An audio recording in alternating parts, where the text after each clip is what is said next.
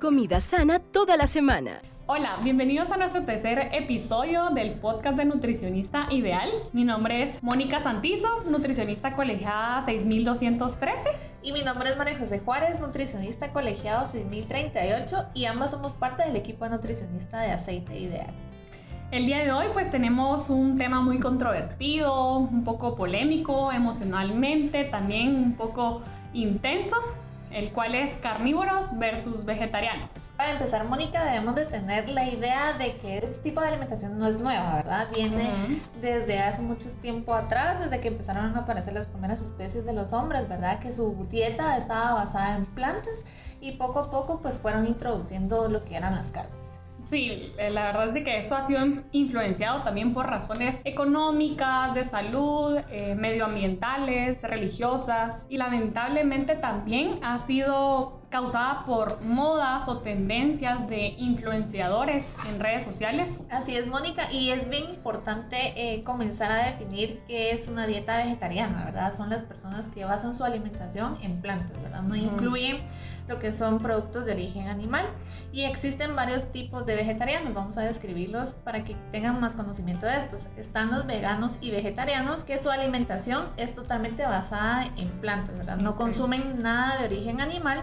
Están los o vegetarianos, que se basa su alimentación también en en plantas, pero incluyen lo que son huevos en su alimentación. Están los lácteo vegetarianos, que se, su alimentación también es basada en, en plantas, pero estos también como la palabra lo dice, incluyen lácteos y sus derivados. Y semi-vegetariano que sí consumen carnes, pero es una porción mínima. Y actualmente hay mucha controversia sobre estos tipos de alimentación. Es por lo que el día de hoy nos acompañan dos invitados muy especiales, los cuales nos vienen a contar un poco sobre su experiencia en este estilo de vida. Bienvenida Paola Cifuentes, ella representará al grupo de los vegetarianos y Luis Grajeda, él representará al grupo de los carnívoros. Un gusto tenerlos aquí con nosotros, muchas gracias por aceptar la invitación. Mucho gusto, gracias. Hola a todos. Ahora cuéntanos, Paola, sin más que agregar, ¿tú cómo defines el vegetarianismo? Es un acto de resiliencia. Okay. Muchas personas lo definen también como una postura ética. ¿Qué piensas tú de eso? Sí, también es bastante aceptable decir que eres vegetariano porque estás intentando llevar un estilo de vida más ético, porque recordemos que al reducir nuestro consumo de agua también estamos reduciendo nuestra huella hídrica. son más o menos 15 mil litros de agua que se utilizan para un solo kilo de carne. Entonces, si lo vemos desde, desde esta perspectiva, tu ética ambiental es mucho mejor y además, eh, si lo vemos también desde la explotación animal, también está siendo ético hacia los animales. Ahora cuéntanos un poquito más, ¿por qué decidiste optar por la práctica del vegetarianismo? Eh, primero que nada fue cuestionarme, cuestionarme mi privilegio de soy una mujer clase mediera que puede tener acceso a consumir carne todos los días, o pollo, o cualquier este animal.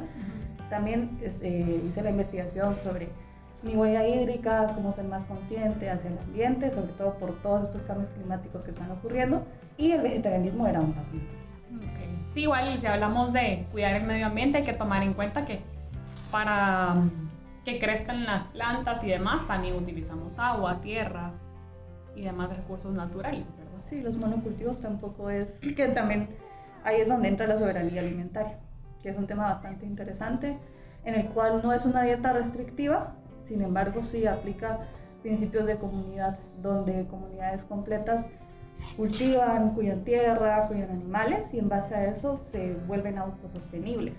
Entonces, eso es algo también a lo que, a mi parecer, deberíamos apuntarle en la contemporaneidad. Ok.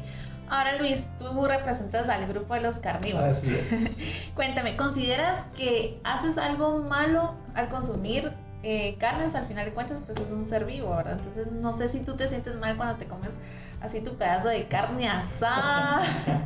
no, al contrario. Eh, yo no considero que, que esté actuando de, mala manera, solo eh, estoy siendo parte de, de, un proceso de la cadena alimenticia. Recordemos que la alimentación pues, es una necesidad básica para todos los seres vivos.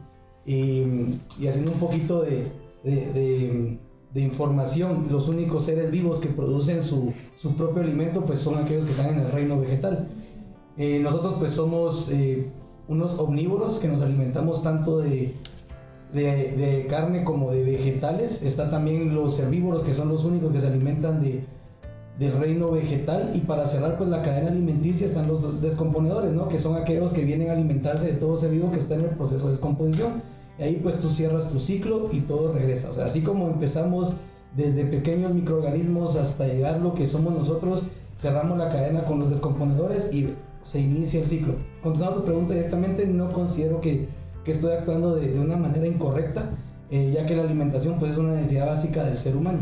Y si lo vemos desde el punto de vista que tú me mencionas de un ser vivo, pues también hay que ver a, la, a, a los vegetales y a las plantas como seres vivos, ¿no? ya que al igual que los animales pues crecen, eh, se desarrollan, reproducen y mueren. Ahora Paola, queremos que nos cuentes a nosotras y a todos nuestros oyentes cómo empezaste tu proceso. ¿Ha sido algo difícil, algún sacrificio para ti ser parte ahora de, del tipo de alimentación vegetariana? No, la verdad fue bastante fácil. Eh, tengo, mi mamá es médico nutrióloga, entonces tengo esa asesoría en casa para cualquier consulta o qué suplementos debo tomar.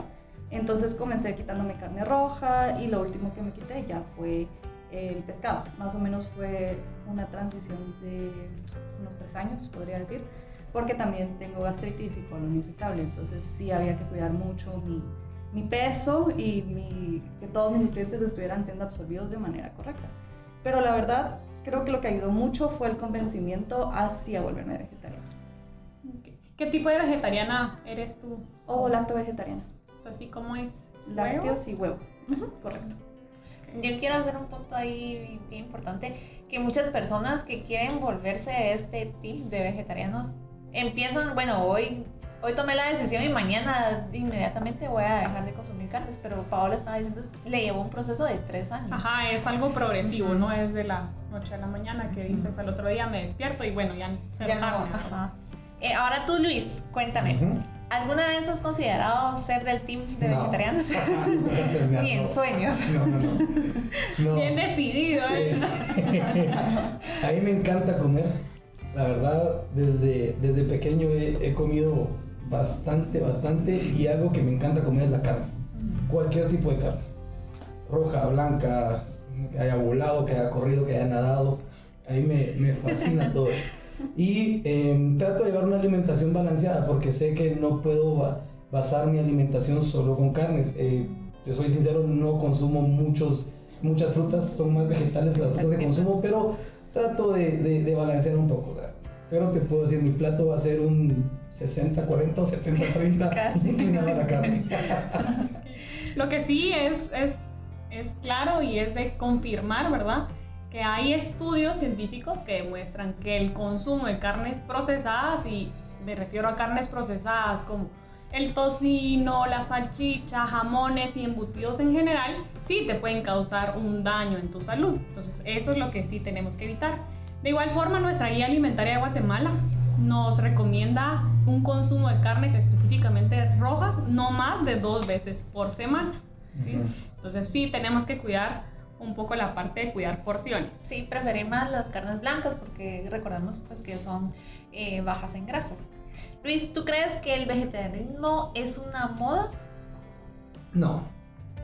No, eh, yo considero que cada persona que, que, practica el vegetarianismo pues tiene sus razones de fondo, eh, criterios personales, los cuales yo respeto y hasta cierto punto comparto. Entonces uh, no lo veo como una moda. Ahora, Paola, ¿qué beneficios pudiste ver en tu cuerpo? Definitivamente estoy mucho menos hinchada. Es, para mí es mucho más fácil digerir mis comidas. Eh, sí, pues comiendo legumbres sí me siento llena por más tiempo, por ejemplo, pero no con esa sensación de, ay, me quiero morir porque me comí dos libras de carne. Uh -huh. Exagerando. y además eh, duermo mejor. O sea, sí tengo un sueño más profundo y mi gastritis mejoró increíblemente. ¿Te sientes más saludable o para ti crees que es un sinónimo ser vegetariano igual a saludable? No, no, definitivamente no es un sinónimo. Eh, siempre los excesos son malos. Muchas veces por falta de asesoría un vegetariano o un vegano consume demasiados carbohidratos, entonces obviamente se descompensa. Es muy importante que se lleve una dieta vegetariana saludable, es decir, que sí sea balanceado, que sí tengas tus suplementos, que sí entendas también cuál es tu metabolismo. Y hay que recordar que no solo la alimentación contribuye a una buena salud, hay muchos otros más factores que también son parte importante como la genética, el sexo, la edad, el peso, el medio ambiente, el ejercicio, las horas y la calidad de sueño también influye mucho. Entonces, ahora, ¿enfrentaste alguna dificultad durante todo este proceso? Dificultad externa, debería mencionar. O sea, existe el prejuicio hacia, uy, no comes carne, ¿dónde tenés tu proteína? ¿Dónde aquí? Eh, las reuniones sociales definitivamente fueron el reto más grande porque mucha de nuestra cultura gira alrededor de la comida, las bromas, las sobremesas, son bastante importantes para poder tener una conexión con tus amigos, con tu familia. Entonces llegar a casa, hey abuelita, ya no quiero ya, ya, no quiero tu pollito. Sí, es difícil. Sí fue, sí, fue difícil, sin embargo, eh, ha sido un proceso también de hablar con mi familia, con mis amigos, mira, yo no como eso, educarlos, ¿verdad? Porque... Sí te apoyan. Sí, me apoya bastante. Existen muchos paradigmas hacia, hacia el vegetarianismo, hacia qué es, qué no es. Entonces, quiera que no, también me ha tocado educar a mi familia. Obviamente mi mamá, pues ya sabe, pero el resto de personas eh, las estoy, les estoy ayudando a botar el mito. En cuanto a restaurantes y demás, ¿no te ha costado como, porque sabemos que ir a un restaurante significa, bueno, eh, ver menú, que se adapta a tu tipo de alimentación y muchas veces puede ser un tanto dificultoso ir y salir, socializar, amigos, Ajá, seleccionar tus alimentos. En un inicio sí era difícil porque no tenía conocimiento de qué restaurantes tenían opciones vegetarianas, veganas o cuáles eran totalmente así. Pero ya en los últimos años se me ha facilitado mucho. Realmente yo no voy a restaurantes donde no hay opciones vegetarianas, no me gusta que me armen mi plato ahí. Ahora tú Luis, cuéntame, ¿has sentido alguna molestia, indigestión, pesadez cuando consumes carnes? Sí. Sí, porque así como... como diría Pau, luego darme unas dos libras de... porque vale la pena de vez en cuando quedarse los gustos, ¿no? Pero eh, sí, sí me ha pasado, no te voy a decir que no como te digo, me encanta comer y si puedo mezclar carne roja, carne blanca y todo en un buen plato, eh, pues démosle para adentro, ¿no? Pero sí, sí lo he sentido. Pero mira, no me preocupa porque esto no lo hago todos los días y yo no entiendo que es un efecto normal del cuerpo, ya que al, momento de haber ingerido tal cantidad, pues el proceso de digestión va a tardar muchísimo más tiempo y el cuerpo va a priorizar esa actividad al resto de, de, de actividades del, del cuerpo, ¿no? Pero te digo, sí vale la pena. ¿Tú realizas ejercicio, Luis? Sí. ¿Consideras, ajá, ¿Consideras que pues el incremento de tu consumo de proteína, específicamente animal, te puede ayudar a tener más energía, eh, rendir más a la hora de hacer tu ejercicio?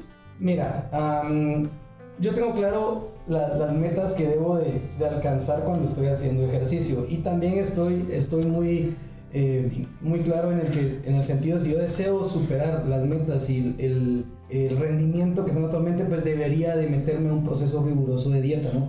Ah, actualmente con lo que yo consumo estoy más satisfecho, no he tenido eh, ningún problema con, con, los ejercicios, al contrario, eh, me animo a, a, hacer más ejercicio debido a la cantidad de comida que, que ingiero, pero no, suficiente la proteína animal que yo, que yo estoy consumiendo porque me ha dado muy buenos resultados muy bien. Ahora tú, Paola, cuéntame, ¿haces ejercicio? Sí, sí. ejercicio. ¿Y has eh, suplementado proteína o...? ¿Qué, tipo de, suplemento utilizas? Proteína, ¿no? Eh, no soy deportista de alto rendimiento, entonces eh, me abstengo. Pero sí consumo B12, vitamina C, hierro, también tengo una vitamina especial que me da mi mamá para específicamente mi actividad física. Me imagino que como nos comentabas anteriormente, tu mamá es médico nutrióloga, ¿verdad? ¿Te realizaste exámenes previos antes de empezar todo tu proceso? Bueno, primero vimos si, era, si tenía anemia o no, que es muy importante. Además de que yo de por sí soy un cacho entonces había que quitar ese riesgo. Eh, también me realizo mis hematologías completas una vez al año para entender si mi salud ha estado cambiando y qué ajustes debo hacer. Y obviamente pues mi pesaje eh, constante. Y realmente lo que mencionas es una recomendación para todos nuestros oyentes, ¿verdad? Realizarse sus exámenes y su monitoreo por lo menos antes de empezar una Antes de empezar y como monitoreos cada seis meses, cada año por lo menos. Entonces, no solo el vegetariano, sino también el carnívoro. Para ver qué tanto más carne comemos. Para ver los niveles de colesterol y triglicéridos, ¿verdad? No, mira, pero yo, yo considero eh, que el ejercicio es vital. Independientemente de, de cuál sea tu, eh, no sé, tu, lo que más prefieras, si, si vegetales o carne el ejercicio debe de ir siempre. Ahora, como tú bien dices, Paola, pues hay personas vegetarianas que pueden llegar a tener esas deficiencias si no se suplementan adecuadamente, ¿verdad? Como una deficiencia de vitamina eh, D, B12, omega 3, calcio, hierro, zinc, entre otras. Y aquí me gustaría profundizar un poquito más, recalcando la deficiencia que en especial la vitamina B12 puede desencadenar anemia, como tú bien decías, y enfermedades cardiovasculares. Recordemos que esta vitamina se encuentra en mayor cantidad en los productos de origen animal y ahora pues ya hay cereales que están fortificados con vitamina B12, entonces ya los encontramos mucho más accesible en, en el ya mercado. se puede ir como balanceando la, la alimentación, ¿verdad? Cuéntame, Paola, ¿tú cómo complementas la proteína en tu alimentación? Más que todo como legumbres, como también hojas verdes. Las hojas verdes al final tienen hierro y que es lo que nos ayuda a poder estar balanceados. O también hago mezclas, arroz, frijol, eh, garbanzo, lenteja, todo ese tipo de cosas que me ayudan a tener una dieta un poquito más equilibrada y poder alcanzar mi, proteína, mi consumo de proteína diaria. Exacto, las famosas mezclas vegetales, ¿verdad? Que son cereales más leguminosas y con esto pues logramos complementar o llegar a la proteína necesaria que se parezca más a, a una proteína animal. Sí, complementando su perfil de, aminoácidos, eh, las personas pueden hacer este tipo de mezclas. Garbanzos, frijol, arroz, tortilla, maíz. Paola, ¿has pensado en algún momento regresar a consumir carnes? No, la verdad no, no me hacen falta, sinceramente. Eh, pues no, no, no, hay una razón también que porque me diga, me hace falta comer carne, porque sí como rico. Ajá, no es como que te mueras por un pedazo así de carne asada. Huele rico, pero, pero no caigo a la ¿Sientes tentación en ese momento o alguna de esas no, la verdad sí me gusta el olor ya cuando está así asándose, pero no, no es que yo diga necesito comérmela. Eres fuerte. me gusta el olor, me recuerdo de las dos razones de ahí se me pasa. Mejor para nosotros además. A esa pregunta iba, ¿quién cree que come más rico? Yo. ¿Por qué? sí, perdón. sí. Sí, porque igual le va a poner un poquito de lechuguita y un poquito de verde para adornar el plato. Para adornarlo, nada más. Balanceado, ¿verdad? De todo un poquito. ¿Te cuesta armar a ti en algún momento tus platos saludables, Paola? No, para nada. Recetas, bueno, ahora ya tenemos un, un mundo de, de, recetas de vegetarianas. Sí, hay bastantes. Pero me imagino que al principio, pues armar esa combinación en algún momento fue complicado. Sí, yo creo que igual. Eh, hace muchos años era bastante difícil encontrar información. Eh, es mucho más fácil, hay mucha más accesibilidad, el mercado está a la vuelta de la casa, o sea, casi todos tenemos, todos y todas tenemos cerca un mercado donde podemos adquirir nuestras frutas, nuestras verduras, nuestras legumbres y además también hay opciones de restaurantes buenas a las que podemos salir y disfrutar con amigos. Realmente no es algo complicado. Lo que sí es complicado, creo que es un reto tanto para omnívoros como para vegetarianos veganos, son las grasas saturadas, las azúcares, los alimentos procesados, que siempre es un riesgo, que eso al final es creo que lo que más nos afecta. Okay, yo quiero hacer una pregunta a los dos. ¿Quién gasta más en su alimentación? O sea, ¿qué tipo de alimentación es más económica? ¿Tú compras en alguna tienda vegan? No, no, no, las vegan stores, la verdad es que sí se pusieron tan de moda quizá, pero también creo en la democratización de la alimentación, entonces si creo en esa democratización y la soberanía alimenticia, ir a una vegan store es un poquito en contra, entonces yo sí prefiero ir consumo local, eh, ir al mercado con la señora o el señor que me vende mis legumbres y que tenga un poquito más de certeza de dónde vienen, porque también me interesa mucho saber de dónde viene la comida, pues porque los monocultivos, hablamos ya de eso, son muy, muy peligrosos. O sea. Ahora, tú Luis, creo que tu alimentación sí sale un poquito más elevada el costo por, por incluir carne. Mm, pues sería de comparar con, qué tanto come, come ¿no? Pero te digo, no, no considero que sea exageradamente la diferencia. Eh, en mi lógica, está bien, aquí ya tiene que comer un poquito más en cantidad para, para llenar el espacio que uno, uno llena con, una porción de, de, de, origen animal. Entonces yo creo que ahí es donde se va a empezar a balancear. No creo que sea, si es más, ok, pero no creo que sea mucha diferencia. Sí, porque un pedazo de carne te aporta, no sé, 30 gramos de proteínas. Pero tenemos que considerar los suplementos que aquella tiene que consumir para cubrir esos. Eso, proteína. Sí. Ajá. Sin embargo, consumiendo. mi esposo es, no, es omnívoro y hacemos la comparación del súper y sí, él gasta más. él se compra sus carnitas por aparte. En cantidad tú comes, o sea, en volumen, el, el plato de un vegetariano muchas veces, o sea, como para llenar esa cantidad y esos gramos de proteína al día, comes más. No, yo creo que sí es, es un mito que existe ahí de que se come más eh, siendo vegetariano. Yo, de hecho, antes comía más de lo que como ahora. Creo que también ser vegetariana me ha ayudado a tomar mejores decisiones sobre, está bien, me siento llena, no me siento llena, puedo Escuchar tu seguir comiendo. Correcto. Entonces sí me ha ayudado mucho el vegetar- vegetarianismo a consumir o a comer conscientemente. Antes, cuando comía carne, sí, la chica de la noche llegaba así después de nada, "Ah, necesito comer. y ahí me la pasaba, me servía todo lo que había en la, en la cocina, ahora ya no. Creo que- Creo que enfocarnos tanto, no hay que enfocarnos tanto en el volumen, sino en la calidad de los alimentos que estamos incluyendo en el plato, ¿verdad? Y ya para finalizar, pues, a los dos, em, queremos que nos den una recomendación para todas aquellas personas que buscan un estilo de vida saludable, o bien, Paola, eh, para todas esas personas que quieren entrar a ese estilo de vida del vegetarianismo. Entonces, ¿qué recomendación le, darías, le darían los dos a todos nuestros oyentes? Coman con gusto, lo que les guste. Hay que balancear los alimentos, eso sí, no puedo eh, cerrarme en que yo prefiero esto y entonces no voy a consumir aquello. Y, y pues si estamos practicando algún tipo de decisión que sea por, por definición propia, eh, por algo que sí nos llene a nosotros, tanto moralmente como espiritualmente, y, y seguir adelante, pues. Y siempre, siempre, consejo, hagan ejercicio. Totalmente de acuerdo con Luis. Sí, hay que tomar decisiones conscientes y basadas en convicciones. Así es, muchas gracias por toda su valiosa información y por venirnos a compartir eh, toda su experiencia y la importancia de, de escuchar las dos versiones, ¿verdad? Y como ustedes bien decían, es bien importante que esto no significa que se tienen que poner de un bando o del otro. Eh, eh, no es necesario adaptar una dieta demasiado restrictiva o estricta para ver cambios significativos. Y también un ejemplo claro que podemos utilizar como, como base es nuestro plato saludable que se basa, la, el 50%, la mitad de tu plato debe ser vegetales, ya sean ensaladas, al vapor, asados, en sopas, en el huevo, en el arroz.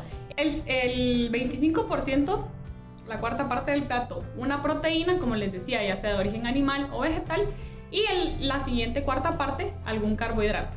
Entonces así podemos tener un plato bastante balanceado. Sí, incluso el consumo de vegetales y frutas pues reduce el riesgo de padecer enfermedades crónicas no transmisibles.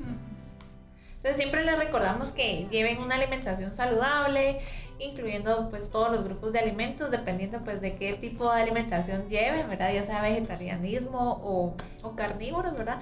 Y pues siempre les recordamos que eh, nuestras asesorías están disponibles de lunes a viernes, de 8 de la mañana a 5 de la tarde. Únicamente deben ingresar a www.aceiteideal.com. En la esquina inferior derecha encontrarán eh, la ventana del chat para poder iniciar su consulta. Recuerden que esto es totalmente gratis gracias a Aceite Ideal. Así que sin más que agregar, los esperamos en nuestro siguiente episodio del podcast de Nutricionista Ideal. Cuídense mucho, que tengan un buen día, porque recuerden que cuidarse es, Es ideal. ideal. Comida sana toda la semana.